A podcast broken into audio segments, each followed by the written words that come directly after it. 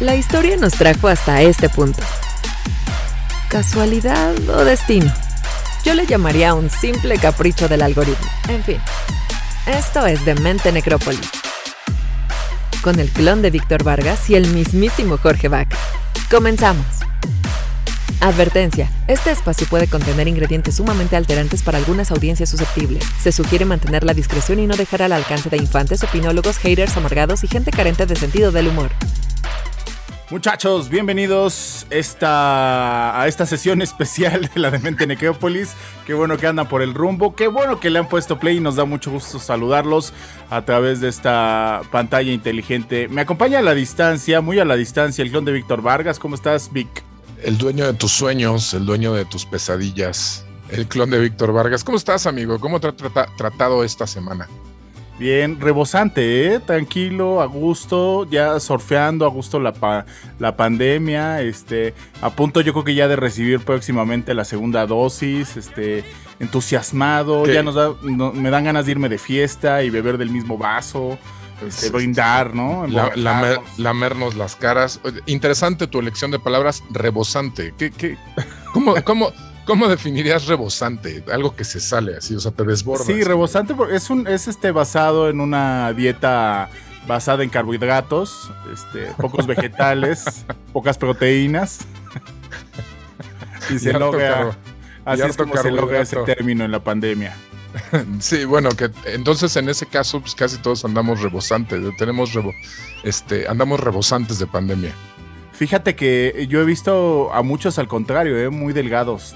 O, algunos eh, tomaron la oportunidad para bajar de peso, para ponerse a, dieta. Y otros también en el estado anímico les ha bajado, no sé si las ganas de comer, pero sí han bajado mucho de peso también algunos. Eh, el ánimo, amigo. Yo, yo ya he pasado por varias etapas, hice ejercicio, bajé de peso, me lastimé la espalda, subí de peso.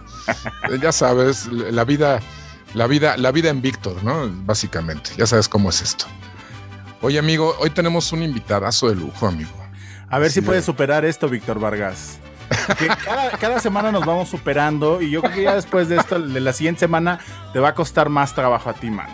Un día, un día voy a, invitar a un presidente o un expresidente, vas a ver. Después de hoy creo que va a ser necesario, ¿eh? Porque nuestro invitado el día de hoy es este del tipo de personajes que se bajan del pecero, todo el mundo lo conoce se bajan del avión y todo el mundo lo conoce, este, salen ventaneando en entrevistas. Ah, míralo. Y, y ah, no es cierto, eso no, eso no, lo he visto. Me estoy preguntando quién es. Yo no. Nos da mucho gusto recibir con un fuerte aplauso a Yayo González. ¡Bravo!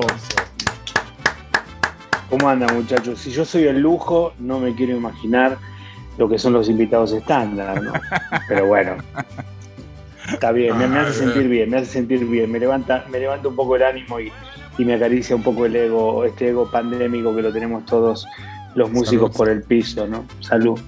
Salud, salud. Oye, si ese ego pandémico que anda por el piso, ¿cómo, cómo has estado esta pandemia, Yayo? ¿Qué, ¿Cómo te ha tratado la pandemia? Pues me ha tratado mal como a todo mundo.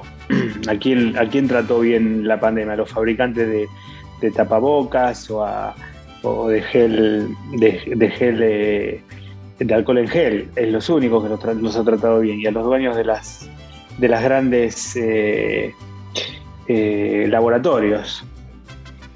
Únicamente. Nosotros los músicos hemos, hemos sufrido, como todo el mundo, pero ya nos acostumbramos. Después de año, año y pico, uno se da cuenta que también la pandemia tuvo, tuvo cosas interesantes que nos, nos sacó de nuestra zona de confort, nos hizo prestar atención a otras cosas, nos hizo darnos cuenta de la, de la enorme fragilidad que, tiene nuestro oficio, nuestra vida, absolutamente todo, de la, de la constante inoperancia de nuestros políticos a nivel mundial, que todos fallaron y fallan constantemente, este, de cómo se les prestó atención un mes a los científicos y a los médicos y después ya todo el mundo se olvidó y volvieron los políticos a tomar todas las decisiones con las patas. Este, fue bien interesante la pandemia, fue bien interesante para demostrar a qué nivel la a qué nivel el humano está bien pendejo, ¿no? La verdad. Pero bueno, ¿cómo estamos de pendejo? ya que es tarde y, estamos y somos pocos, lo digo con sinceridad. Sí, creo que no habría otra manera de describirlo mejor. ¿Sabes qué pasa? Es que creo que nos deja a todos grandes lecciones, como dices Yayo, pero... Y finalmente ningún gobierno del mundo estuvo a la altura, ¿eh? A todos se les ha salido, dirían vulgarmente, el tiro por la culata porque nadie pudo, nadie pudo domar esta, esta inmensa bestia. Y lo peor es de que creo que en todas partes del mundo todos los gobiernos dijeron, no, no, no, facilito, rapidito, en un mes, ¿no? Y estamos un año, un año y más de casi seis meses, pues gozando del encierro y, ningún, y, tristemente ningún gobierno del mundo estuvo a la altura, ¿no? Es que te, demuestra, porque no es hablar de política, ni de izquierda, ni de, ni de derecha, ni de centro. A mí lo que me llamó mucho la atención y lo que más me ha hecho, eh, qué sé yo, vivir corajes durante toda esta pandemia es ver cómo cómo las decisiones llegan tarde, cómo la comunicación a nivel mundial entre los líderes es pésima, cómo, cómo realmente la política termina, termina variando más que todo, más que la vida, más que absolutamente todo, y cómo, cómo no se toman decisiones en, eh, pro de, la vida en un momento de emergencia, ¿no? Cómo, cómo ha sido todo tan, pero tan ineficiente en todos lados, ¿eh? no, hablo de México, hablo del mundo, porque, porque hoy en día también se está jugando con fuego. Están todos esperando que salga la cepa, que nos vuelva, que nos regrese a, la foja cero. Y, no se dan cuenta que realmente acá hay que vacunar realmente a nivel mundial y, no se trata de países ricos, países pobres. Todos los países ricos del mundo están como en ese plan de que, de que si ellos se vacunan, ellos se salvan. Y eso no es cierto. Entonces estamos corriendo un, enorme riesgo y, bueno, a veces trato de no pensar en eso, pero sí me da mucho coraje. Me da mucho coraje porque, porque bueno, ya de por sí la pandemia es algo que, no salió porque sí, salió de, de, lo abusivos y gandallas que somos los seres humanos con nuestro planeta, que destrozamos todo lo que tocamos y sobreexplotamos absolutamente todo. Y bueno, aquí es donde estamos y veremos si tenemos la suerte de salir de esta. Yo espero que sí, trato de ser optimista, pero en rasgos generales uno lee las noticias y, le da mucho coraje, la verdad. Es duro, ¿no? De repente, como bien dices ahorita, eh, eh, ver las noticias y no saber ni, ni a quién irle, a quién creerle, unos dicen una cosa, por acá se publica otra, ya nos vacunan y luego salen a los 15 días con que esa vacuna no sirve, que sí sirve, que provoca no sé qué. O sea, ha sido, y, y ahorita esto que comentas también de cómo pareciera, por ejemplo, los países ricos, eh, diciéndolo entre comillas, eh, de repente parecieran, como bien dices, que dicen, bueno, ya nos vacunamos, ya los demás que se rasquen como puedan. Y, sí, hay países y de repente hacen estas reuniones donde se ponen de acuerdo para hacer planes de vacunación para los países que a lo mejor no tienen el recurso, pero, pero son procesos lentos que al final del día, pues eh, hoy en día vivimos un tiempo en el que hay mucha migración, hay mucho intercambio y no y que y el que no estemos todos al mismo en el mismo punto digamos eh, parados en el mismo eh, parados en el mismo ladrillo no exactamente. Va a provocar que, que el regreso completo y bien sea eh, pues más tardío más tardado más difícil e incluso tal vez hasta imposible en algún punto no es que estamos en el mismo agujero eso es lo que o sea yo cuando comenzó esta pandemia y empecé a leer de manera obsesiva tal vez demasiado información al respecto.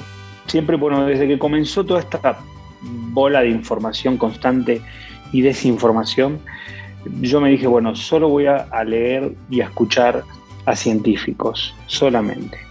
Y que no estén tan involucrados en la política como ustedes saben quién. Pero, eh, y, y realmente me di cuenta, yo esperaba, era algo bastante obvio, que este triunfo de la vacuna, una las vacunas que todas han sido apoyadas por con dineros de gobiernos, etcétera, yo estaba convencido de que en el momento que salieran las vacunas se iban a fabricar en todo el mundo, que las patentes iban a estar liberadas, pagando tal vez algún, algún canon, algún, algún arancel, no, no lo sé, pero no pensé que iba que se iba a priorizar tanto la, defensa del negocio y de la economía. Se me, se me, hace muy miserable que todos estemos a cuenta gotas eh, comprando vacunas al mejor postor. ¿Cómo puede ser que no, que, las vacunas, la fórmula de la, vacuna no sea patrimonio de la humanidad, por lo menos este año, hasta salir de este, este culebrón?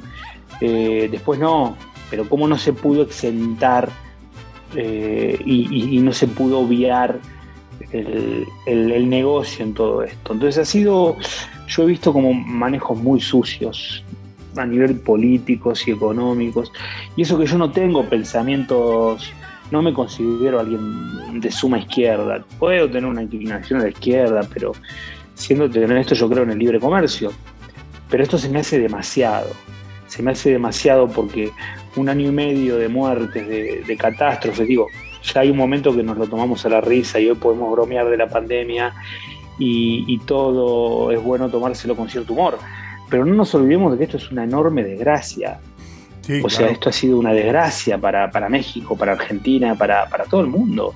Uno cuando ve las cifras, eh, a veces nos cuesta como dimensionar, porque ya saben cómo es el dicho, ¿no? Un muerto es una desgracia, 50 son un número, ya después de cierta cifra ya uno no los ve como, como seres humanos, no, no lo ve como un número y bueno. Se convierten en una estadística. Se, pierde la dimensión. Exactamente. Se pierde Exactamente. Entonces. Y es este. Perdón.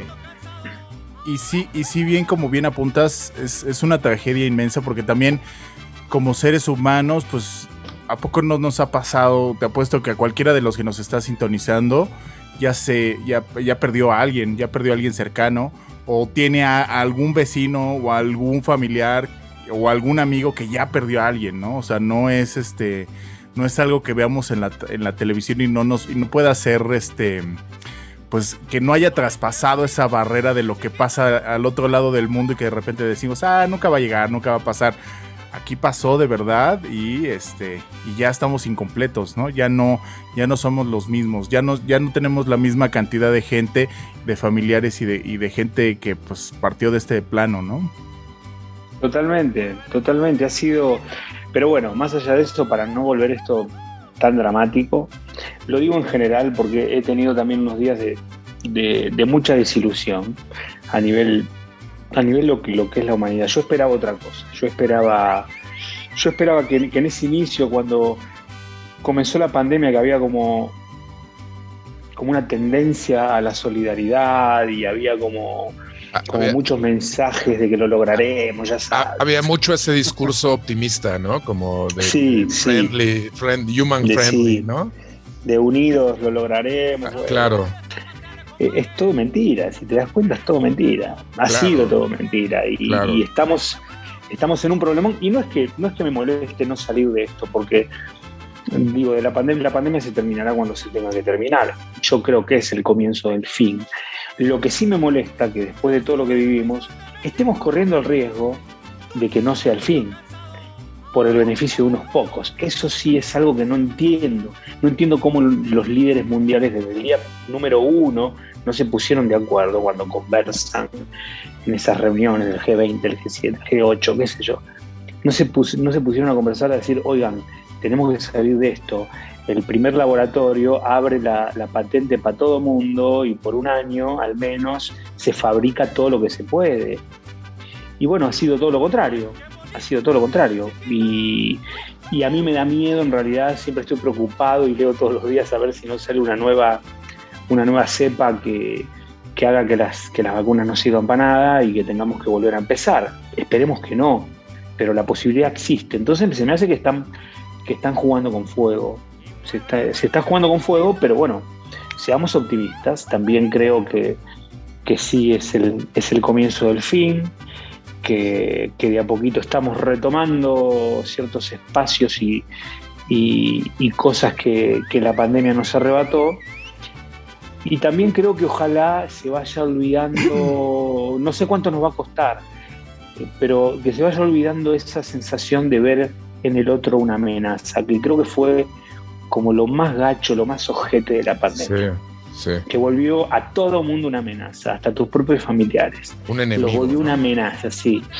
Sí, mira, pongámoslo que no enemigo, porque, bueno, un desconocido por ahí que no tienes ningún ningún cariño, pero por ahí no vas a ver un enemigo en tu abuela. Bueno, no sé tu caso, pero este, no conozco a tu abuela.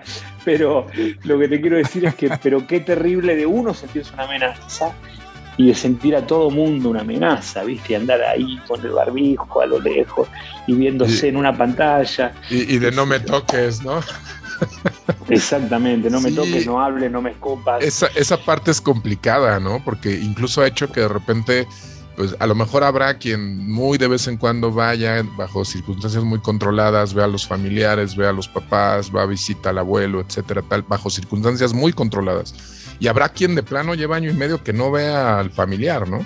Pero se convierte justamente en, este, en esta cuestión donde no nada más, eh, por ejemplo, vas a visitar al abuelo, a la persona mayor, y no nada más él se puede convertir en una amenaza, sino tú tienes esta noción de que eres una amenaza ¿no? Y vas por la vida como sintiéndote casi, casi sucio, ¿no? Como de, no quiero tocar a nadie porque vaya a matarlo. O sea, está gacho, pues, porque sí genera, eh, genera un, estado psicológico eh, complejo. De hecho, muchos de los cursos que se están dando para que la gente pueda regresar a laboral, a laborar eh, presencialmente, tienen que ver con esa parte del apoyo psicológico de de este miedo, de esta onda, de esta aprensión que podemos tener hacia, hacia la cercanía humana, ¿no? Hacia la cercanía con otros.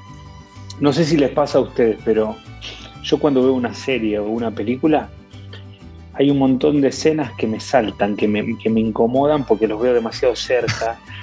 Eh, o veo que viste que se saludan con un abrazo y un beso. Y dice. Y, Claro, digo, ¿qué están haciendo? Están locos. ¿Y dónde tiene su gel, no? Y por ahí, claro, y, por ahí es una película de 1930, ¿viste? De época. Oye, ya yo.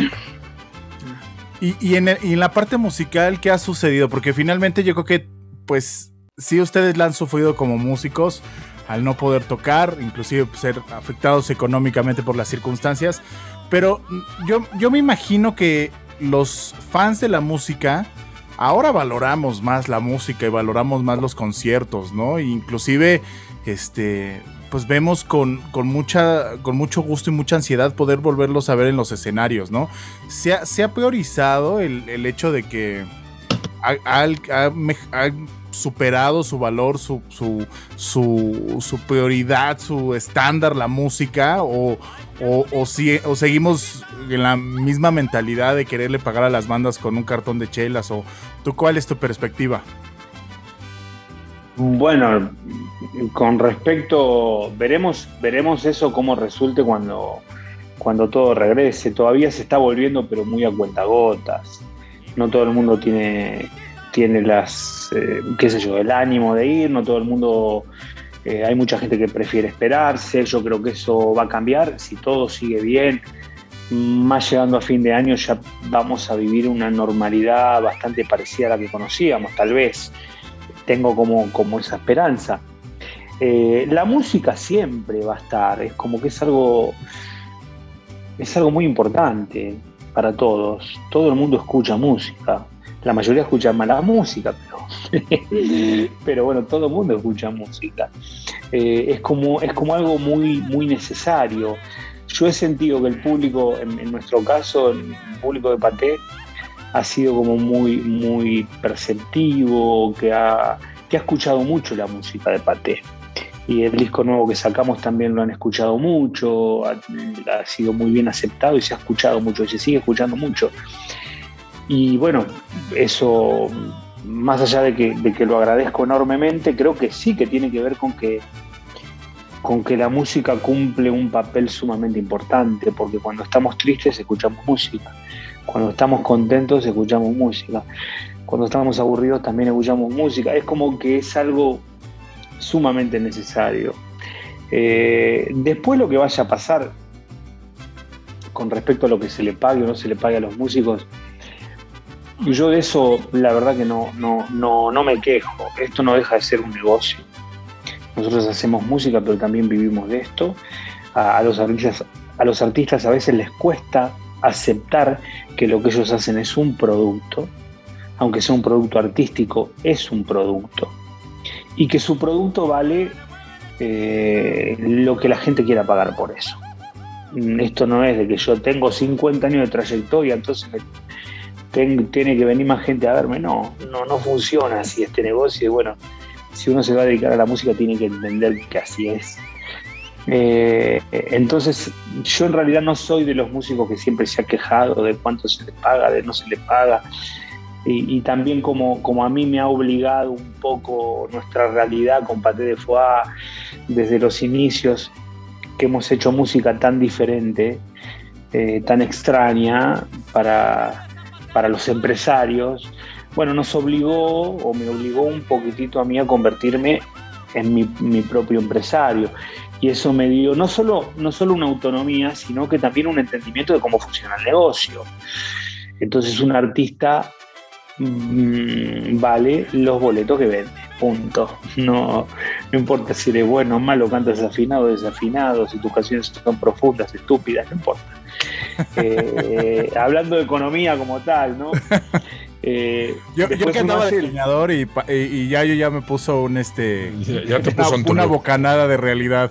Ya en tu lugar, así de cállese, chamaco. Mm, era, una, pregunta para que me hagas a los 20 años, no a los 44. no, lo que te quiero decir ahora redondeando, para, para redondearte este. Para irnos a la canción. Sí, sí, para, este arrebato de, cómo te acabo de arrebatar la inocencia.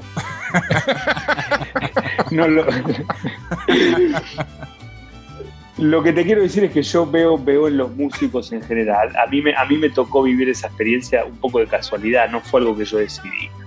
Nosotros éramos una banda que cada vez crecíamos más, teníamos más público, o sea, siempre tuvimos más público de lo que percibía que fama. Y eso fue bueno, porque como yo había ido a todos los conciertos de Paté de Foix, sabía que la convocatoria iba creciendo. Entonces, cuando yo iba a los empresarios a decirle que quería hacer un venue un poco más grande, me decían, no, ¿sabes qué? No. Eh, me lo negaban porque se les hacía algo arriesgado, porque no creían que, que Paté tendría la convocatoria. Y, eso a mí me orilló a hacerlo. Y bueno, cuando yo hablo con colegas, amigos, músicos, siempre les digo, oye, tienes que convertirte en empresario aparte de músico no, hoy en día ya, ya no, no podemos dedicarnos solo a, la, solo a la música y además no es tan difícil, la verdad, ¿no? Uno se cree, digo, me van a escuchar los promotores y me voy a ganar un par de enemigos. No, no, no quiero decir eso, digo, ya hay festivales que tienen otro tipo de logística, pero hacer un concierto de manera independiente es muy bueno, es bueno para, para, para los músicos, para entender cómo funciona el negocio, porque después también cuando hacen la negociación con un empresario, entienden qué hay detrás y, qué está pasando. Porque muchas veces el músico no entiende y tiene cierta fantasía a nivel numérico, económico. Y bueno, qué sé yo, yo lo que invito es que todos los músicos se, animen a, hacer empresa ellos y a, aventarse cada vez hacer de realidad, ¿no? no, está pues muy bien porque, mira, yo justamente me acuerdo de esa época en la que Paté estaba despegando y que empezaban a dar, como dices, estos pasos de querer hacer lugares un poco más grandes y es una estira y afloja y es un pensar que fue primero el huevo o la gallina, ¿no? Porque cuando estás en ese momento de expansión, de querer llegar a lugares más grandes, pues también es complicado que, que, tú tengas la plena seguridad de cómo suceden las cosas en los shows a que el empresario este, te lo compre, ¿no? Y también ah, eh, sucede la contraparte que hay bandas que también se dedican a desfalcar este, empresarios en provincia, ¿no? Porque también se venden como la banda que va a llevar 500, 600 personas y llegan 20 y es un empresario que ya desfalcaron y que ya no va a volver a caer en la música alternativa. Claro, claro, claro, totalmente, totalmente. Un tipo que sí, que lo sacaron del negocio, ¿sí? Este es un negocio muy, muy difícil en ese sentido, por eso cada vez hay menos eh, promotores, cada vez hay menos, porque tampoco el negocio es que dé, para tanto. A ver, quitemos un poco de glamour del medio. Ser músico eh, no es fama, hoteles de cinco estrellas y, viajes en avión privado. No, no es cierto. Bueno, eso le, le pasará a dos o tres. Pero ser músico es dormir mal, vivir en la carretera, dormir donde se pueda, tocar un día para 20, un día para 100, otro día para 1000, para 3000 y algún día con suerte para 25000. Dormir abrazando, dormir abrazando tu guitarra. Porque no te tu guitarra o, al bajista de la banda, porque no hay otra cama. pero, pero sí, es, es un poquitito entender que también, como todo, a ver, en todas las chambas hay que, hay que darle para adelante. Y imagínate que si, si hasta los Rolling Stones no llenaron algunos venues alguna vez, digo, es, es parte de, del oficio, ¿no? Y lo importante acá es, es, seguir haciendo música, es hacer música y, tratar de conectar y tratar de de hacer música y también pensar en, pensar en la gente que te escucha. Eso no significa que hagas reggaetón o que hagas, que hagas música que no te gusta, porque hacer música que no te gusta, ese es otro mito que hay, que vamos a desmistificarlo. No es posible. Un músico no puede hacer música que no le guste. No hay manera. ¿Sí me entiendes? Es algo que no, no, no puedes, no te sale. Tú haces la música que te gusta y escuchas la música que te gusta. Entonces, comúnmente la música que haces tiene algo que ver con la música que escuchas. Claro. Es lógico, ¿no? Esas son las influencias o vaya a saber uno qué.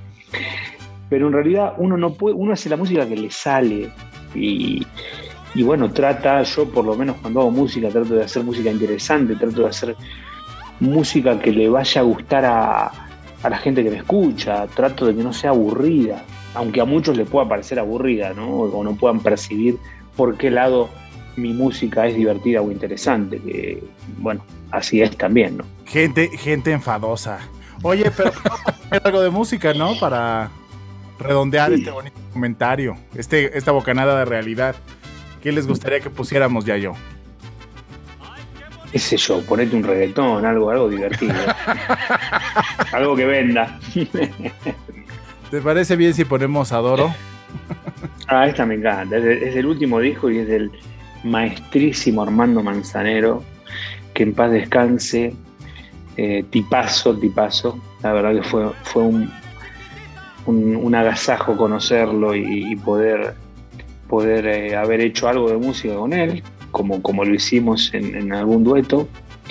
Eh, pero esta canción es de él y bueno, pertenece a nuestro último disco que es Amores Ajenos, que está recién salidito, lleva mes y medio. Y, esta es una de mis favoritas, Adoro, nuestra versión del famoso tema, Adoro. Lo ven, lo sintonizan a través de esta que es la de Mente Necrópolis, en el Instituto Mexicano de la Radio también en Interferencia. No se vayan, ya regresamos, somos la Resistencia. Eso que acaban de escuchar fue Adoro, escrita por el maestro Armando Manzanero e interpretada por Paté de Foix del disco Amores Ajenos, este disco que pues está casi recién salidito del horno, enfriándose en la ventana. A ver a ver quién se quién, quién lo, quién lo quiere escuchar.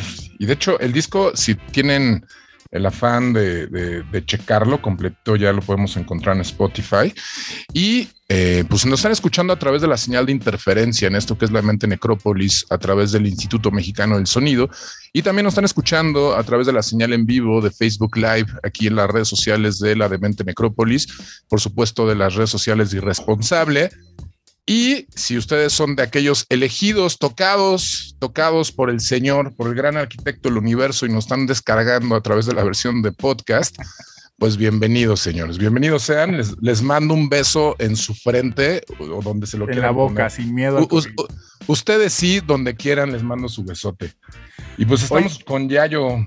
Oye, la verdad es que yo a mí siempre me entusiasma mucho la música de, de Paté de Foie. Yo creo que, mira, antes de que me calle Yayo González con otra bocanada de realidad. Que te dé otro sombrerazo así por soquete. Voy a empezar de romántico.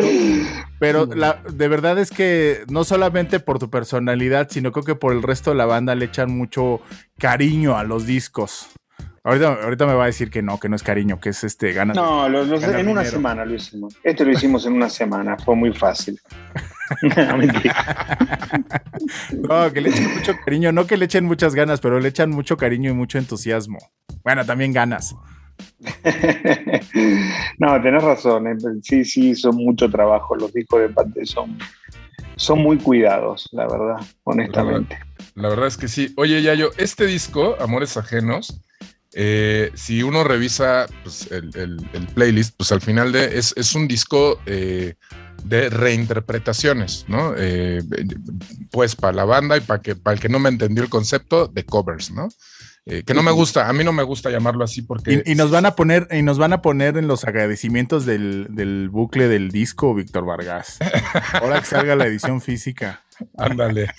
Dice ya yo sí, sí. Sí, sí, sí. claro. Oye, y está, está interesante porque digo, de lo, de lo que alcancé así, de lo que, de lo que eh, he escuchado del disco, de lo que alcanzo a escuchar el disco, de repente encontramos estas interpretaciones de canciones de Agustín Lara, encontramos por ahí algunas cuestiones de, de Sergio Lizárraga, esta canción de Adoro de, de, este, de Armando Manzanero y bueno, otras tantas. ¿De dónde de repente, digo, a mí algo que siempre me ha llamado la atención es justamente este Paté de Foie, ¿no? Esta banda que, eh, como bien decías hace rato, se maneja en, una, en un tipo de música muy alternativo con estas herencias del tango y estas ondas de repente que rayan en el bolero y que suenan como a mil cosas súper interesantes, eh, moviéndose en un circuito como de rock alternativo y medio buscándole ahí como tal. ¿Cómo es de repente o de dónde surge o cómo, cómo, lo, cómo lo piensan, ¿no? De repente decir, ¿por qué no en este circuito poder meter eh, un disco que, tenga eh, pues, letras de estos compositores, de boleros, que, pueda tener letras de tango, que pueda tener letras de, de este tipo? O sea, ¿cómo, cómo, ¿cómo lo piensan de repente que pueda encajar o que pueda aterrizar este tipo de un material como este, además tan bien cuidado, como bien lo decía hace rato Jorge, y tan, tan elaborado en ese sentido. Mira, cuando, cuando terminamos eh, película muda, que es este disco doble que es el anterior, donde, en donde grabamos y producimos y, y, bueno, compusimos y, 30 canciones originales. Mm. Porque bueno, una de las fantasías que yo tenía también de que esto sí es puro romanticismo para, para que para que Jorge no crea que soy el mercader de Venecia. Pero yo tenía como, como la, la gran, eh, el, sueño de hacer un disco doble. Ya sabes, hacer un disco doble hoy en día después de, los 2000, del 2010, es mala idea y hoy es más mala idea aún. nadie es un disco doble. ¿Para en, e, en esta época de Spotify no tiene sentido en absoluto. Pero bueno, como somos medios estúpidos, hicimos un disco doble. Y yo tenía las ganas de hacer un disco doble porque, bueno, nosotros somos generación disco doble. Claro. Nosotros los que tenemos más de 40 hemos crecido digo, más allá de que nos gusten o no nos guste, pero con grandes discos dobles que fueron muy famosos, ¿no? De, Wall, de Pink Floyd, qué sé yo. Use Your Illusion de Guns N' Roses, me acuerdo cuando yo era un chamaco que iba al secundario que estaba todo el mundo esperando que salga ese disco doble. Bueno, y yo como artista tenía como la ambición de hacer un disco doble. Era como un desafío para mí como artista o a nosotros, para mí como a nosotros como banda hacer un disco de 30 canciones es mucho trabajo, muchísimo. Y bueno, creíamos que era el momento y lo hicimos y bueno, fue fantástico. Fue un disco que, realmente yo quiero mucho y del cual me siento muy orgulloso. Pero después de eso, y de durante mm, unos 12 años, 13 años, haber hecho tantas canciones eh, originales, que son casi 100 las que ha hecho Pate en ese tiempo, que tenemos editadas, eh, también una de las, de las cosas que tenía ganas de hacer desde hace mucho tiempo era un disco de reversiones, de canciones de otros artistas eh, en el estilo de Patrefa, en el lenguaje de Patrefa, en el particular lenguaje de Patrefa. ¿Y por qué digo reversiones? Porque a mí no me molesta la palabra cover en particular, pero reversionar es diferente, porque la premisa de este disco fue tratar de agarrar esas canciones y olvidarse de todas las grandes versiones de estas canciones, muchas de ellas muy grabadas, y, es muy difícil porque fue como desaprender de alguna manera esas versiones emblemáticas de estas canciones tan, que están tan pero enquistadas en, la cultura mexicana, iberoamericana. Sí, por eso digo, sin irnos tan lejos, piensa en mí, tiene como mil versiones desde Luz Casals hasta quien se te ocurra. Luz Casal, eh, Natalia Lafourcade por venir nomás para acá, Chabela Vargas, y por Dios. Sí, sí, sí. Y mirá qué versiones que estoy diciendo, versiones Claro. hermosas de artistas maravillosas eh, y tantos otros más. Entonces para nosotros fue también un desafío agarrar estas canciones y olvidarse de todo lo que se había hecho con esa canción y hacer esa canción como si realmente la hubiéramos escrito nosotros. Dicho esto, también tratamos de ser sumamente impertinentes a la hora de hacer el disco y encontrar canciones que nadie se imaginase que Pate de Foie grabaría. Porque por supuesto, que Pate de Foie grabe Piensa en mí es algo interesante de escuchar. Por supuesto, no le quito mérito, pero a nadie lo asombra. Pero de repente escuchar eh, una versión de Háblame de ti, Sí. de Paté de Foie, que fue, que fue la canción que más polémica generó en estos 15 años que llevamos de vida. Y les quedó bien bonita, ¿eh? Sacamos. Es que Pues a mí me encanta. yo no había escuchado, yo no conocía, yo no conocía la canción original, así te lo digo. Y, y- y les quedó bien bonita y luego dije, a ver, No te hagas, No, no te la hagas, conocía. no la conocía. no- no te busqué la original, busqué la original Ahí y sí, dije, muy intelectual, muy intelectual. no sé lo que es la A mí no me han vacunado, güey. Yo soy una población en riesgo. No, es que yo me crié en Bellas Artes escuchando. no, no, no, no, no, no, no. Está bien, está bien.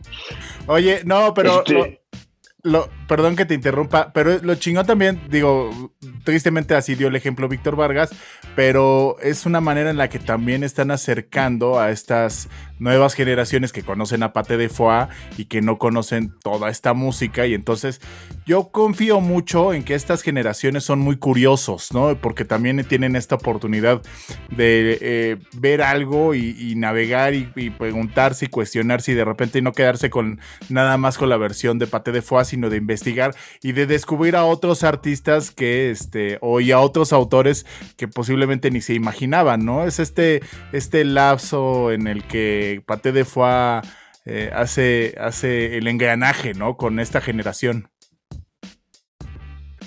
Sí, sí, puede, puede ser. En realidad no, no, no lo hicimos, siéndote honesto, no lo hicimos como homenajeando a los artistas que hay detrás de las canciones. Por supuesto que detrás de esas canciones hay grandes artistas. Pero nosotros nos concentramos en las canciones como, como ente autónomo, porque lo es una canción. Tú como, yo como compositor, eh, estoy convencido de que cuando tú haces una canción, ya esa canción toma vida propia y es, y es inclusive hasta más importante que el autor. No, con esto no quiero desconocer a los autores, por Dios. Eh, de hecho, yo como músico me preocupo por saber quién es el autor y, como compositor también doy ese mérito. Lo que te quiero decir es la autonomía de una obra como tal. Si yo te menciono eh, una canción, Historia de un amor, ¿eh? la historia de un amor, ¿cómo no hay? Vos conoces la canción, tú conoces la canción seguro, la conoces tú, tu padre, tu madre, seguramente no saben quién es el autor. Y eso no sé si está bien o mal, pero significa que la canción de por sí toma una relevancia y un vuelo que va más allá de las personas, y eso tiene que ver, y, la música es un poco así. Y, seamos honestos, la verdad es de que también este tipo de canciones las hace Pate de Foix nada más por el gusto de hacerlas, ¿no? O sea, también tú eres un gustoso de hacer lo que se te hincha la gana. Por supuesto, bueno, es una de las ventajas de ser independiente y de que nadie te tenga lo que te- decir lo que tenés que hacer. eh, y bueno, eh, bueno, Y- y a mí así- la, la- la funcione única que me no dice lo que funcione, tengo que hacer, Y a ti te gusta, pareja, lo haces, y ya le hago caso. Alex. pues sí, escuchame. Así no venda nada, tú lo harías. ¿Sabes? Para que veas que si eres igual de soñador. Pues la verdad que sí. No, no que soy, soy necio y cabeza dura, pero eh, digo, más allá de eso, yo tengo que hacer algo que me parezca una buena idea, algo que me motive, que me, que me prenda a hacer, porque hacer un disco es tanto trabajo, volvemos a lo de antes, por eso no puedes hacer algo que no te guste hacer. Es muy difícil hacer algo que no te guste hacer, o tiene que haber demasiado dinero involucrado de por medio. ¿Me entiendes? Porque tú también, ¿por qué haces radio? Porque te gusta, porque es una necesidad, porque así te conectas con el mundo, porque es la manera de estar en, en este, en este fucking planeta. Bueno, es lo mismo, ¿no? Nosotros hacemos lo mismo a través de la música. lo hacemos también por otra cosa muy importante. Es lo único que sabemos hacer. no servimos para otra cosa. Así que, que diga Yayo González, contador, no. no, por Dios. Yayo González, abogado. No, por imagínate, con esta barba caes ahí tomando una cerveza. No. Oigan, si les Es parece como bien, que- voy a- voy, a, voy a leer algo de los comentarios de la gente que ha manifestado su presencia en el Facebook de Irresponsable. Dice Manuel E. Ánimas, dice saludos a Yayo. Ángel Saludos, Manuel. Dice saludos, Yayo. Bueno, lee un comentario un poco más interesante. Saludos para todos. Pues es que todos te mandan saludos. Nosotros, mira, Mitzi Eunice dice Yayo, Yayo, ra, ra, ra, salud. Ese estuvo mejor. Ese estuvo mejor. Mira, este que eh, Arturo MP, Yayo. Fue lo que puso. Ah, Nada más. ¿Se está ahogando o qué? Ay, ay, se hundió. Pobre hombre. Saludos desde la Ciudad de México. eh, dice Arte Automotriz. Este, ¿cuándo hay evento? Pues acaba de tener uno en el, acaban de tener uno en los, este, en el autódromo, ¿no, Yayo? Sí, sí, sí, sí, que estuvo muy bueno y bueno. Y, y te cuento algo, también a fin de año vamos a hacer unos, unos teatros de la ciudad, todavía no los anuncié, así que sos la primera persona que lo sabe. Bien. Eh, mira, la exclusiva. Oh, sí, que qué exclusiva, wow. Gustavo A. Sánchez dice lo mismo que a ustedes, joya de canción. Otra vez Mitzi. Ay, espérame. Saludos a quien esté A quien bailando, esté con esta bailando. canción. Pues no creo que ahorita estén bailando, posiblemente sí. Diego Solero dice, grande Yayo. Gustavo A. Sánchez dice, ¿ya salió la versión física de este disco o cuándo sale? No, mira, va a, salir a fin de año, cuando, cuando regresen un poco los conciertillos, ahí ya se va a poder adquirir en, en los conciertos, pero bueno, ahorita solamente ahí de manera digital en todas las plataformas, que, que, son- que bueno, es la nueva manera de escuchar música. Igual me encanta que haya gente que todavía quiera los discos físicos. Funes Mori dice, eh, larga vida a Yayo y a Irresponsable TV. Mira qué chido. Hasta que nos mandan saludos. Víctor. Hasta que nos mandan salud, hasta Les que nos pelan. ¿no? kilos de Hasta que te tienen en cuenta. tres, tres hectáreas de. Luego les digo de qué les importamos. No, les importan nuestros invitados, nos utilizan, Víctor Me, Vargas. me siento sucio cada vez que pasa eso, amigo. Dice Diego Solero, dice grandes palabras, gracias con- por compartir tu sentir de músico, dice Diego Solero. Me imagino al- la parte inicial, ¿no? De esta entrevista. Algo así, exactamente. La Bueno. parte pesimista donde que tú Pero así entraste es. con la mejor onda ahí. uh, y Pero yo, así es este no, programa, es como una montaña rusa, ya yo. O sea, vamos para arriba, vamos para abajo, no pasa nada. Pero regularmente siempre primero vamos para arriba y ya luego vamos para abajo, pero tú quisiste, quisiste empezar por la Para no la espantar a la gente, para, para no espantar a la gente, perdón, perdón. ¿no? Oye, No pasa nada, ya yo. No, mira, es que finalmente creo que es esta catarsis que a todos nos está tocando, esta abrumadora realidad, ¿no? Porque tristemente, pues no nos hemos visto, ¿no? Nadie, este, nos hemos visto en, año y medio y creo que tú y yo también teníamos como más de dos años que no nos veíamos o no nos saludamos o no nos habíamos topado en ningún lado, ¿no? Y entonces, pues también acaban siendo estas necesidades de abrir estas válvulas de escape porque, pues, tanta información, tanta, abruma- tanta, tanta cosa tan abrumadora que ha pasado alrededor de nosotros con las noticias, con la información, que, pues, si no uno lo, no lo saca en dosis moderadas, de repente, eh, pues, este, a mí sí me han dado ganas de aventarle el carro a dos que tres, ¿eh? Cálmate, Jorge, cálmate, Jorge. Por eso ya no manejo tanto, dejo a mi mujer que maneje ella. ¿Y qué es peor? muy bien. Haces bien. Oye, Yayo, estaba ahorita, a mí digo, personalmente siempre que hay estos como discos eh, donde justamente se dan estas reversiones, y ahorita que estabas comentando sobre el tema de las generaciones y todos estos, todos los que estamos arriba de los 40 años, de repente me surgió de dónde, digo, porque hay una clara influ- influencia en, en la música paté y en lo que tú haces además y en todo este rollo. ¿De dónde, en tu caso, la influencia, tanta influencia del bolero, digo, eh, la, evidente influencia del tango, pero ¿de dónde tanto gusto por este tipo de música? ¿De dónde surge? Pues surge, surge de, de mi infancia, porque cuando, cuando yo era muy niño, cuatro o cinco años, que, mi padre, que en paz descanse, se dio, se dio cuenta que yo podía cantar. Este, inmediatamente me, comenzó a enseñar canciones, ¿no? Eh, sobre todo tangos, algunos boleros, de hecho.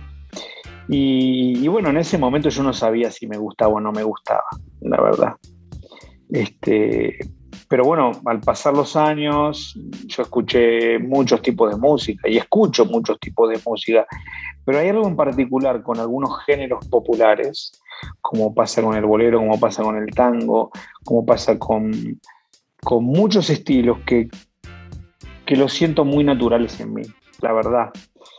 Eh, entonces tengo como una conexión que tiene que ver con esa conexión que tienes con las cosas que aprendes antes de siquiera saber que estás aprendiendo algo, ¿no? Eh, y, en realidad a mí me gusta todo tipo de música, siempre fui una persona bastante contreras y siempre me gustó ir en contra de la corriente y si algo estaba de moda yo iba para otro lado para sentirme distinto de alguna manera.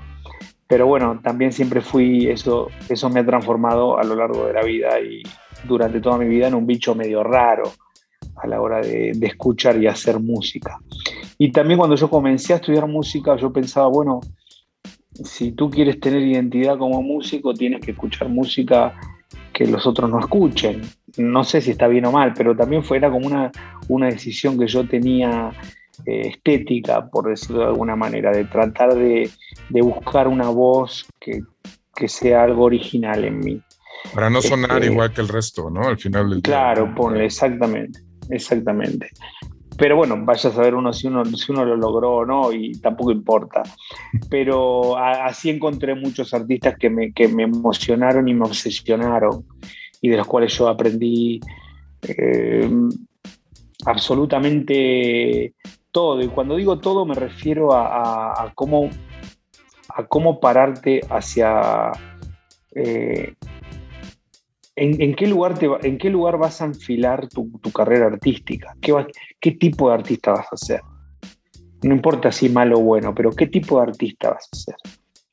Y, yo siempre escuché artistas que me enseñaron mucho, no solo en lo musical, sino en eso, en, la propuesta artística que ellos, que ellos daban, en el valor que le daban a la tradición, por más de que hagan algo nuevo, en el valor que le daban a, las canciones antiguas, a, las músicas populares. Y, yo sigo teniendo eso, lo he tenido siempre, mucho respeto, mucho amor hacia la música tradicional. Y también me encanta la música moderna, y también me gusta el rock, y también me gustan artistas súper propositivos, y me interesa saber qué música hace un, cabrón como Nick Cave que nació en Australia, y también me encanta y me obsesiona no, no, no es, eh, digo, por suerte uno puede escuchar tanta, pero tanta música. Y creo que algo de toda esa música se va quedando, por, más de que yo no pueda cantar como Nick Cave. ¿Por qué? Porque soy un chaparrito argentino que nació en, Buenos Aires y se vino a México. ¿Qué tengo que ver yo con un australiano? Eh, sí, que mide dos metros y tiene 60 años. No tengo nada que ver.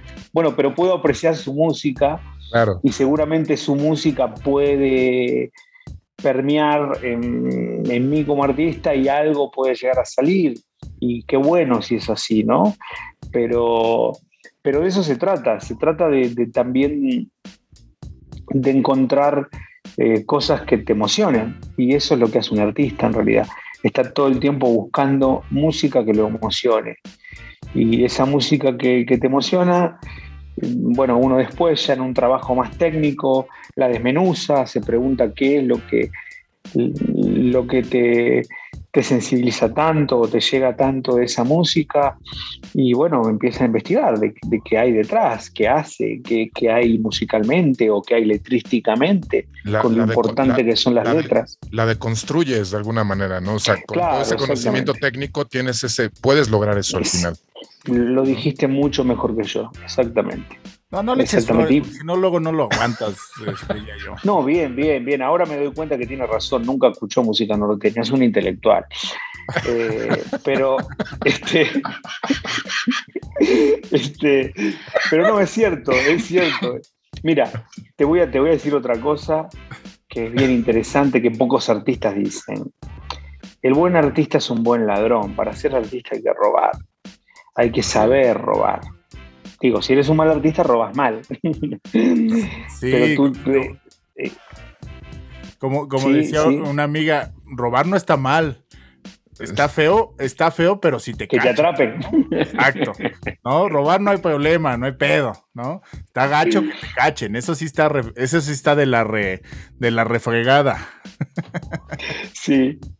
Pero bueno, me refiero a robar, me refiero a robar. Es que las músicas siempre tienen un antecedente todos los artistas que escuches, por más original que creas que son, tienen un antecedente, tienen una influencia, están, o sea, tienen un prólogo. Esa música tiene un prólogo, tiene, tiene algo de donde salió un disparador. Si son buenos artistas, lo, son capaces de transformarlo en otra cosa. ¿Sí? Si, si son malos artistas, una, mm, una imitación y ya eh, no, están, no están generando nada nuevo, no sé si decir nuevo, pero nada personal, no están diciendo las cosas con una voz. no le aportó una parte. Pero bueno, vamos a presentar algo más de música y regresamos para, para seguir platicando con Yayo González. Esto se llama Piensa en mí, de la nueva música de Pate de Foix. Lo ven, lo sintonizan, lo sienten a través de esta que es la de Mente Necrópolis. En interferencia del Instituto Mexicano de la Radio Somos la Resistencia. Ya regresaremos para que el mismo Yayo nos diga de dónde se robó esta canción. Eso que acaban de escuchar fue Piensa en mí, de, escrita por el maestro Agustín Lara e interpretada por Pate de Foix, que qué rolón, qué rolota del disco Amores Ajenos. La están escuchando aquí en Demente Necrópolis a través de la señal de Facebook Live y también a través de la señal de interferencia del Instituto Mexicano de la Radio. Qué, qué pedazo de rola y comentábamos ahorita fuera del aire que qué gran versión de esta, qué gran interpretación, qué gran versión de esta canción se aventaron, ¿eh? ¿Ya yo? Ya, ya no le eches tantas bueno, muchas gracias. No, bueno, es que se lo, se lo tengo que decir, o sea, se lo dije fuera del aire, pero se lo quería decir también al aire para que, para que quede constancia ahí de que sí. No, no lo conoces, ya y, tiene, razón, está diciendo lo que siente, déjalo que se exprese. Bebido Yayo González y con, y con los ánimos arriba como se los estás echando, ya ahorita rompe algo. no, yo creo que me vio, me está haciendo, bueno, me, vio tan deprimido por la pandemia que me está, me está levantando el ánimo. Pero está bien, se agradece. Sí, es una, a mí es de, mis favoritas. Bueno, todas me gustan, la verdad, pero esta versión en particular me gusta porque es una canción que a mí también eh, significa mucho para mí porque la he escuchado mucho en otras versiones. Y, siempre tuvo como ese, ese carácter tan solemne, tan dramático, ¿no? Y nosotros hicimos una versión que es un poquitito más divertida, más con un poquitito más de humor. Y le queda muy bien. Y bueno, eso te demuestra, lo único que te demuestra, no que nosotros somos buenos, sino que la canción es, muy buena, porque soporta eh, muchas formas de, llevarse a cabo, ¿no? Entonces, bueno, eso nada correcto, Es correcto. Voy a leer algo de comentarios porque mira, ya este, salieron de su zona de confort y ya no están nada más mandando saludos. Dice Gustavo Sánchez, dice, hablando de reversiones, hicieron para un evento una versión de Las Pequeñas Cosas y les quedó realmente hermosa. La van a grabar y meter en algún disco o como, o como sencillo. Estaría genial, estaría genial que lo hicieran. Bueno, muchas gracias. Mira, no. Eh, resulta que hace, hace cosa de un mes, Andrea Echeverry de Aterciopelados, una artista maravillosa, maravillosa, eh, me invitó a mí y a otros artistas a cantar algunas canciones latinoamericanas eh, para un disco que hizo para la UNESCO, para, eh, para la Agencia para los Refugiados de la UNESCO, que se llama GNUR. Y se hizo un documental precioso y a mí me invitaron a cantar dos canciones. Eh, solo le pido a Dios con ella, que, también quedó fantástica. Y me invitaron a cantar esta, esas simples cosas de, de César Isela, que es una canción folclórica argentina que yo conocía, por supuesto, desde hace muchos años, en versión de tango. Hicieron un arreglo maravilloso, mira, estoy faltando el respeto porque no, no recuerdo el nombre del maestro que realizó el arreglo, que lo hizo maravillosamente bien. Y yo, la, yo canté, yo puse la voz y también me encantó cómo quedó. Espero que pronto esté editado, porque esto lo, transmitieron eh, por W Radio y por eh, los canales de, de ACNUR y de la UNESCO, pero creo que lo van a editar y esperemos que sí, pero bueno, espero que haya quedado contestada tu pregunta, pero yo también disfruté mucho hacer esa versión y me gustó mucho cómo quedó. Y aparte que ella también, bueno, está mucho involucrada en la parte activista y en la de la conciencia social, ¿no? Genia, genia. Yo le tengo gran admiración. Se me hace una persona sumamente auténtica, se me hace también una leyenda viva del rock en español, porque, porque Aterciopelados es, es una de las bandas más importantes de la historia del rock en español. Así es. Y fue un, un parteaguas, un parteaguas estético, y ella es un bastión feminista, eh, una mujer maravillosa y una artista que a mí se me hace eh, mayúscula. Entonces realmente a mí me, emocionó muchísimo cuando me invitaron porque siempre le tuve admiración y, conocerla me emocionó aún más porque fue, fue, fue todo lo, lo, hermosa persona que yo creí que era. Así que eh, muy contento con esa experiencia. Qué chingón, qué chingón. Dice Celeste García, dice, extrañamos las citas semanales, Yayo. Por lo menos, eh, pásanos las recetas de cocina semanales. Entre paréntesis, Roma, te extrañamos cada viernes. Bueno, voy a, voy a regresar a hacerlas. Ahorita me tomé un descanso porque, bueno, anduve descansando. Bueno, mira, con toda la salida del disco estuve muy activo en redes sociales. Tan activo que necesité un descanso. Entonces, llevo como mes y medio tratando de hacer una desintoxicación eh, digital, eh, virtual. Y bueno, y, tú Jorge viniste a arruinarla porque me invitaste a esto y, estoy mirando una pantalla hace una hora. Pero bueno, este, no, ahora voy a volver de a poquito. Sí, no, pues ya sé que eres un, un, un hombre hecho a la antigua. Funes Mori dice. Una antigüedad. Una antigüedad, justamente. Funes Mori dice, parafraseando a Caifanes, hay muertos que no nacen, no hacen, ruido. Lamentable y abrazo para todos los que han perdido gente cercana. Pues lo que hablábamos hace rato de la pandemia, ¿no? Lo triste que ha sido para Sí, sí. Sí, una, un, un abrazote para todo el mundo. Creo que esto también hace que, que bueno, que tomemos conciencia de lo, efímero que es todo, ¿no? que a veces nos la pasamos preocupándonos por cosas que, nunca suceden y, y, que en realidad tenemos que, tenemos que esforzarnos por ser felices, plenos y, vivir nuestra vida a nuestra manera, como podamos, pero debería ser una obligación ser feliz, o más bien tendría que ser la prioridad de nuestras vidas y a veces nos cuesta, ¿no? Nos entretenemos y nos distraemos mucho en mucha tontería. Pero bueno, ojalá que esto sirva para algo. Si no, por lo menos para no volverlo a repetir, ¿no? Nuestras formas ingratas de ser con los demás.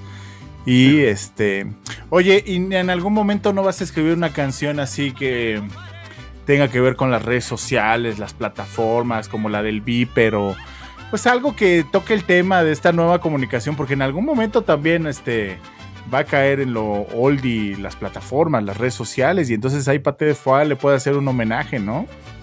Soy un genio. Mira, mm, podría ser, la verdad que acabas de tener una idea, de, la idea del millón. Seguro hago esa canción y me vuelvo rico. De aquí a los, a, los, a los Grammys, ya, ya te vi. Mira, Con tal de que no me la quieras cobrar después, porque bueno, las ideas son de quien las realiza. ¿eh? No, no, no, pero mira, yo aviento tantas ideas brillantes al día que no me, no me costaría nada regalarte unas cuantas. Mira, podría ser, este, hay, hay ciertas palabras que a mí me cuesta escuchar en canciones, ahora hablando en serio.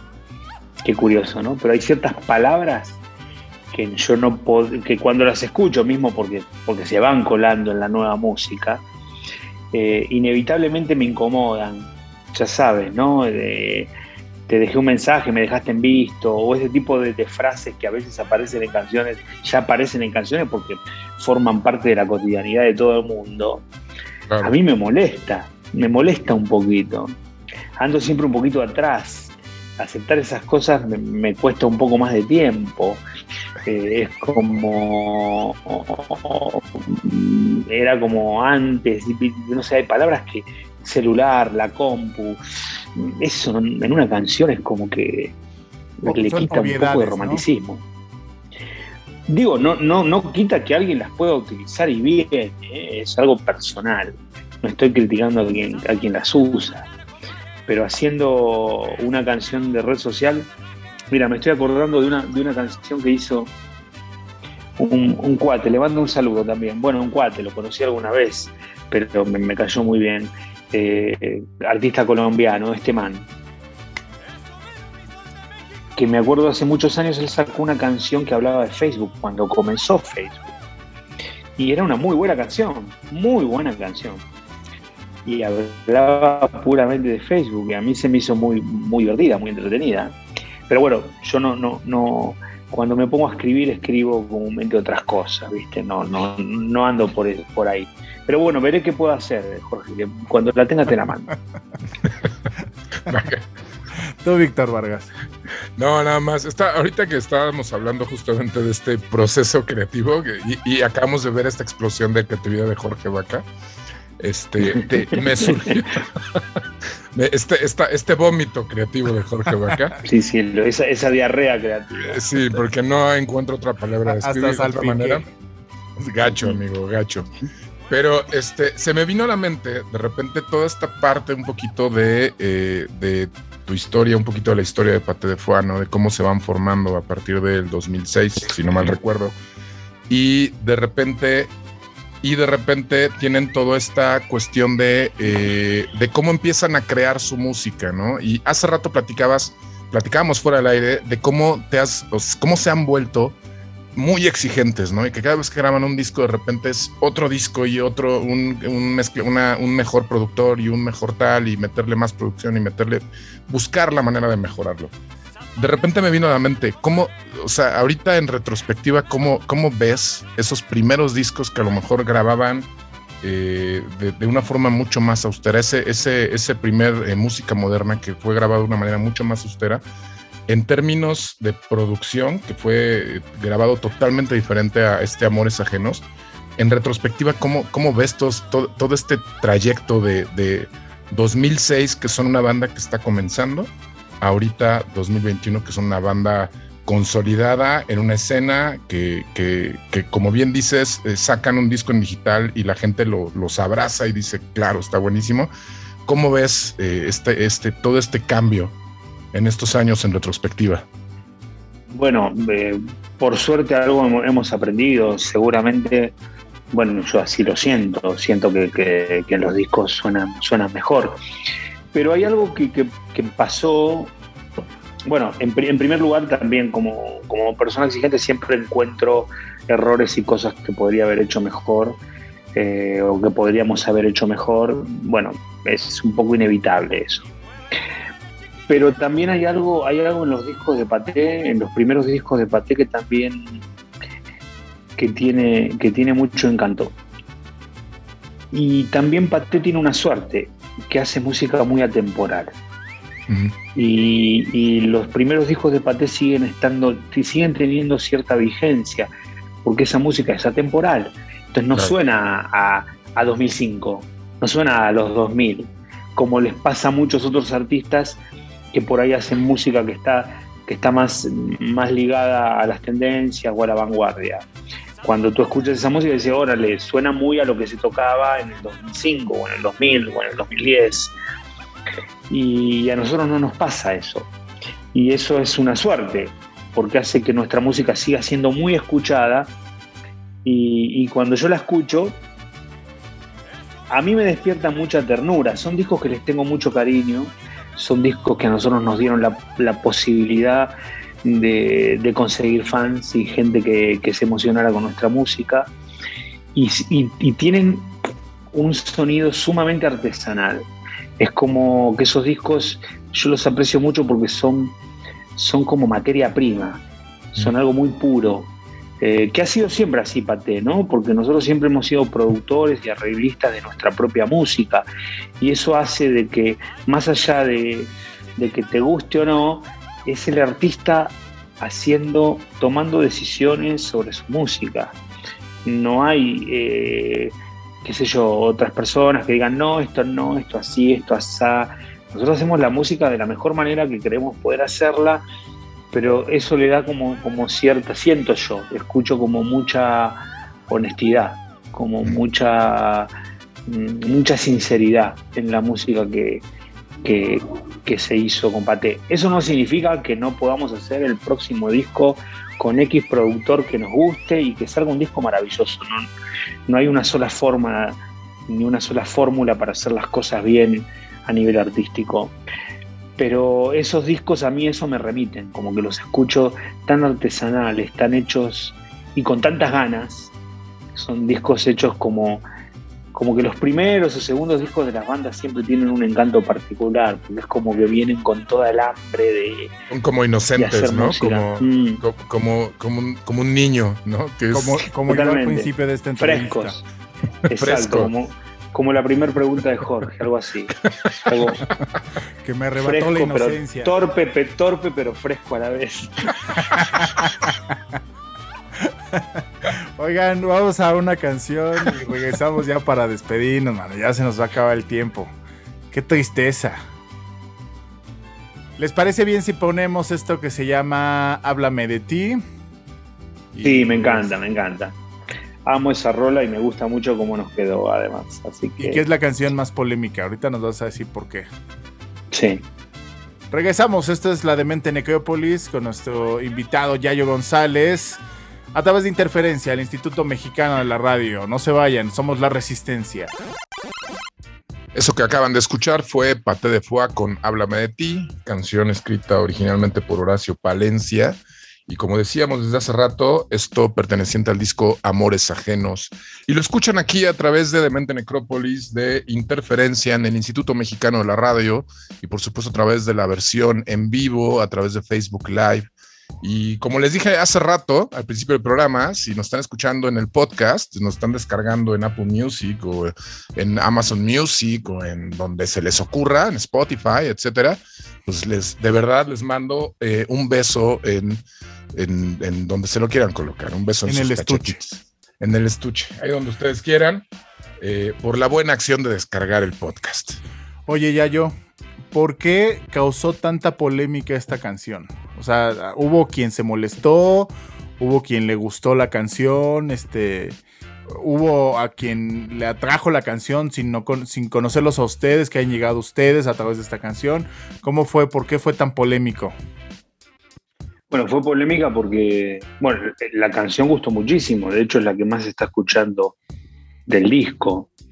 Este, pero bueno, generó mucha polémica, siento yo, por, por haber leído tantos comentarios, contestando tantos comentarios, porque también disfruté mucho poder polemizar con la mejor onda, con, con la gente que nos comentaba pero bueno, porque nos metimos con algo muy delicado, que, mm, que es el problema clasista que tiene nuestra, nuestro queridísimo México, que es verdad, es un, es un país en donde el clasismo existe y de repente hubo mucha gente que le molestó que Pate de haga una canción que sea tan popular, una canción de banda. Entonces, realmente lo que más molestó es que esta canción, que esta canción tenga una versión tan famosa que sea de banda, que se haya hecho famosa a través de, de una banda de banda, valga la redundancia. Y, fue interesante porque en realidad lo hicimos para eso. Mm, yo en lo particular quería elegir una canción que sea muy popular, que esté sacada de contexto, encontrar una muy buena canción, que nos quedara bien a nuestro estilo, pero que sea algo sumamente popular. Porque me gusta, porque me gustan los géneros populares, porque me parece que para eso está la música y para eso está el arte, para, para romper barreras, para desdibujar fronteras. Y, y realmente fue algo que, sí, fue muy polémico. Mucha gente fue, ¿cómo se atreven a hacer una canción de banda? No, pero y, bueno, yo siempre les contestaba, no, pero no, ¿qué es lo que no te gusta de la canción? Esta canción no tiene nada de banda. Nuestra versión no tiene nada de banda. ¿Por qué te molesta el pasado de la canción? No, es que mi vecina la escuchaba todo lo que da y la odiaba. Y bueno, sí, es tu vecina. Oye, y, ese, tipo, ese tipo de comentario que fue muy interesante. Pero el odio de dónde venía? ¿De los fans, de los no fans, de los fans de la banda? ¿De dónde venía ese hate, ese odio? No, de todos lados. Mira, pasó algo muy interesante porque hubo muchos, pero muchos comentarios de gente que que puso el grito en el cielo cuando sacamos la canción, que además fue la primera que sacamos, y después terminó diciendo, hoy, bueno, la verdad que ya la escuché bien y ahora me gusta, no la puedo dejar de escuchar. Y bueno, fue bien interesante porque pegó directamente, eh, o sea, metió el dedo en la llaga del prejuicio, de, que, todos lo tenemos, ¿eh? esto no lo digo desde un lugar superado, ni mucho menos, eh, sino que vivimos en una sociedad donde no solo escuchamos música porque nos gusta, sino porque nos relacionamos de alguna manera con la gente que escucha esa música. Claro. Entonces, cuando nos descolocan un poco eso, nos molesta. Eh, nos molesta porque, bueno, lo que le ocurría a esos fans o a esa gente es que no se sienten identificados con la música de banda y que su banda favorita o una banda que les gusta mucho haga un tema de música de banda, se les hace insultante. Y eso en realidad a mí me, lo único que me decía son dos cosas. Primero que, que la gente que escucha Paté tiene una conexión muy sentimental con la banda. O sea, Paté de Foy, la música que nosotros hacemos para ellos es muy importante. Y eso me encanta. Y me, emociona y lo agradezco. Eh, y el otro punto es que sí, eh, les molesta también que, que Paté de Foy haga una canción que se escucha en un pecero o, se escucha o que hay cierto tipo de gente que la escucha que no son ellos. Por ejemplo, tú, Víctor, que eres un gran intelectual, por ejemplo, a ti te molestaría. Tú eres de esa clase de. No, no, no, no, no, al contrario, al contrario. De hecho, yo soy creyente de que la música es música y puede gustarnos o no, pero pues es música. Y a mí, te voy a decir una cosa que justamente estaba ahorita pensando, ahorita que hablabas, que era que a mí algo que se me hace muy interesante es cuando tú tienes una canción que es de un género y la, te la lleves a otro lado y logres hacerle los arreglos suficientes para que suene bien en otro género, ¿no? Que ese tipo y quien no conozca la canción, o sea, le parezca algo novedoso, pero porque la canción trascendió, ¿no? Claro, y hemos escuchado ejemplos. A mí, por ejemplo, hay unas rolas que originalmente sacó Selena, que eh, hay una, los Abandon, eh, esta banda de Tijuana, eh, bueno, de allá como Tex-Mex, la sacó, hizo unas cosas increíbles, ¿no? Este, con, con, con, rolas de Selena. Y algo, algo similar me pasa con este disco de ustedes, ¿no? Que escucho las versiones y digo, caray, se oye re bien, ¿no? Pero en la versión de Pate de Foie. Es que una canción es una canción. Claro. Y, hay canciones, cuando una canción es buena, eh, va más allá de los estilos. Imagínate la cantidad de versiones de, de, Bésame Mucho, la cantidad de versiones y cómo cada versión, tú puedes encontrar, yo te puedo hacer escuchar 50 versiones y la mitad no te va a gustar, no pasa por la rola, la rola es buena, puede haber versiones buenas y no tan buenas, a mí se me hacía interesante que nosotros hagamos algo sumamente popular, llevado a nuestro terreno. Y, lo hicimos con esa intención, para alborotar un poco el avispero. Funcionó, funcionó, fue increíble porque mucha gente la escuchó por morbo, ¿me entendés? Y, la verdad que vino muy bien. Eh, a mí me encanta poder hacer una versión tan, pero tan diferente. Yo soy una persona que no tengo prejuicios musicales hay géneros que no escucho, porque todavía no encontré nada interesante en esos géneros. Y tal vez no lo encuentre nunca, lo más probable. Pero no, no es que no los escucho porque son un género o porque cierta clase de gente los escucha. Eh, pero bueno, también hubo una época de mi vida cuando yo era mucho más chavo, que, que, sí era mucho más sectario y me importaba no solo la música y el artista, sino la gente que escuchaba esa música. Claro. Entonces es interesante, ¿no?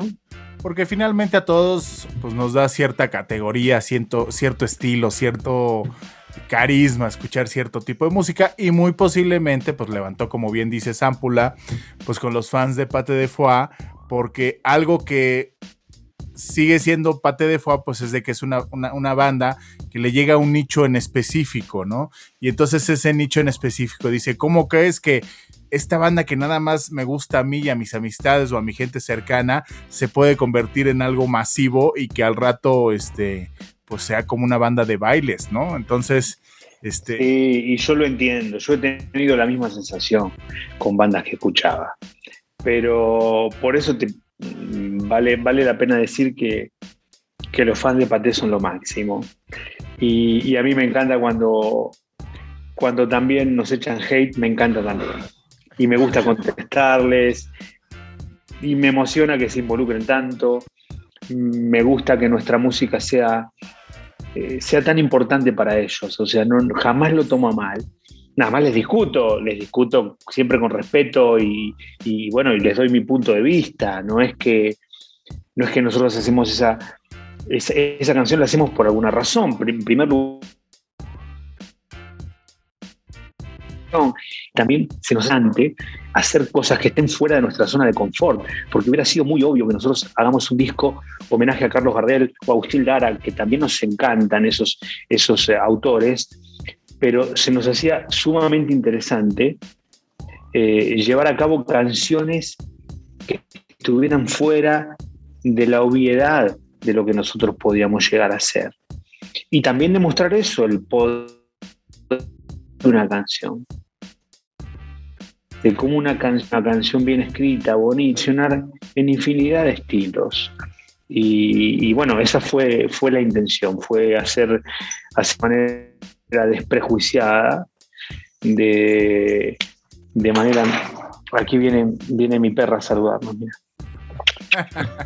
Una interrupción. Creo que se quedaron frisados. Este, aquí estamos, aquí, eh, estamos. aquí estamos. Pero bueno, esa fue la, esa fue la polémica que fue bien interesante, la verdad. Fue uf, Qué chingón. bueno que haya sucedido. Qué chingón, Yayo. La verdad es de que este. Sí, pues yo sabemos que eres este. un levanta ámpulas y entonces. Un incendiario. Un incendiario. y entonces. Eres el, eres el Joker del, de la música alternativa en México y entonces. Pues te gusta echar a andar prender la mecha y ver cómo arden las cosas.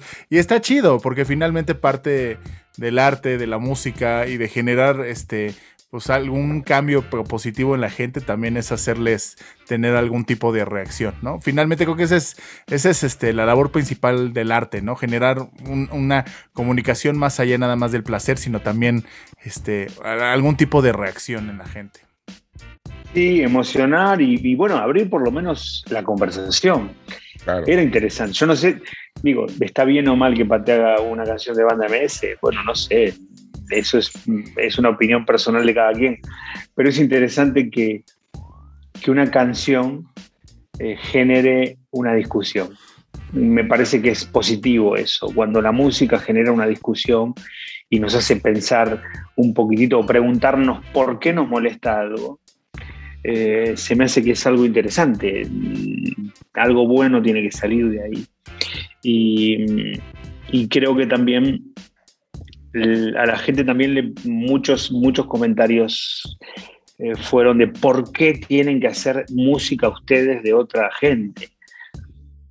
Y, también a mí me encantó ese tipo de comentarios y, los agradezco porque significa que, que ellos realmente valoran enormemente las canciones que nosotros hacemos. Y yo como compositor, habiendo sacado un disco de covers por primera vez, con canciones tan, pero tan enormes, y que la gente se queje con que prefiere las mías, bueno, más halago que ese no se puede pretender recibir. Así que también, si alguno de los, de los fans que han escrito eso están escuchando, lo único que puedo hacer es agradecerles porque me dan muchas más ganas de seguir haciendo música original como, como no voy a dejar de hacerlo nunca, ¿no? Eso. Eso es todo. Oye, ahora sí hemos llegado al final de esta entrevista. Para mí ha sido un verdadero gusto, para nosotros ha sido un verdadero gusto, mi querido Yayo. Agradezco todas las buenas ondas, los detalles este, y la amistad que siempre recibo de tu parte y, todos los buenos detalles. Los detalles. O que te dejen visto en WhatsApp a veces. ya estoy, ya lo, ya lo, ya lo acostumbro. Ya lo, has, ya lo has hecho, entonces ya lo tengo este, medido el Ya lo tienen presupuestado. muchas gracias. La verdad es que ha sido una gran noche esta plática contigo. Igualmente, igualmente me la pasé muy bien. No sé si fueron las chelas o ustedes, pero me la pasé muy bien. Y no, fue una charla muy, muy, muy a gusto, como siempre. Eh, Jorgito, ¿sabes? hace muchos años que te conozco, siempre estás igual. Y, a Víctor no lo conocía, pero realmente me cayó muy bien. Me, La verdad que buena, bestia. Te iba, a, pedir disculpas si en algún momento te llegó a incomodar. Sí, sí, me lo acabas de mandar por WhatsApp, por eso te lo aclaro acá, que no, pasa nada, está todo bien. Un aplauso fuerte. Un aplauso. Esta edición especial de la Demente Necrópolis. Víctor Vargas. Gran, gran invitado el día de hoy. Ya yo de verdad ha sido un gustazo eh, tenerte hoy aquí en Demente Necrópolis y también evidentemente conocerte, pues no teníamos el, gusto. Y pues nada, este, esperemos que no sea la, la, la, última, sino que por acá te tengamos un día de regreso en esto que, en este espacio televisivo, radiofónico, eh, mágico, musical, que es la Demente Necrópolis. Muchísimas gracias. Y bueno, a todos los que nos escuchan a través de la señal de interferencia del Instituto Mexicano de la Radio, pues eh, les, les damos las gracias por sintonizarnos. Nos estaremos escuchando la próxima semana. También a todos aquellos de ustedes que nos están escuchando a través de Facebook Live, pues aquí los vemos, ya saben, en, en su página, en su red social de confianza, ya sea que nos escuchen a través de Instagram, Facebook, eh, Twitter o por donde les dé la gana.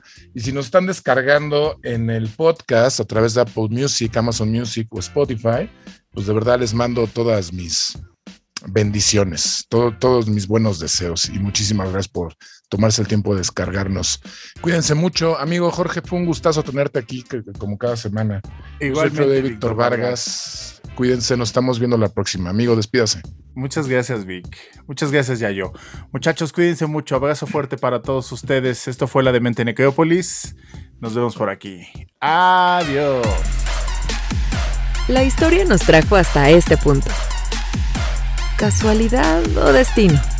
Yo le llamaría un simple capricho del algoritmo. En fin, esto es de Mente Necrópolis. Con el clon de Víctor Vargas y el mismísimo Jorge Vaca. Comenzamos. Advertencia. Este espacio puede contener ingredientes sumamente alterantes para algunas audiencias susceptibles. Se sugiere mantener la discreción y no dejar al alcance de infantes, opinólogos, haters amargados y gente carente de sentido del humor.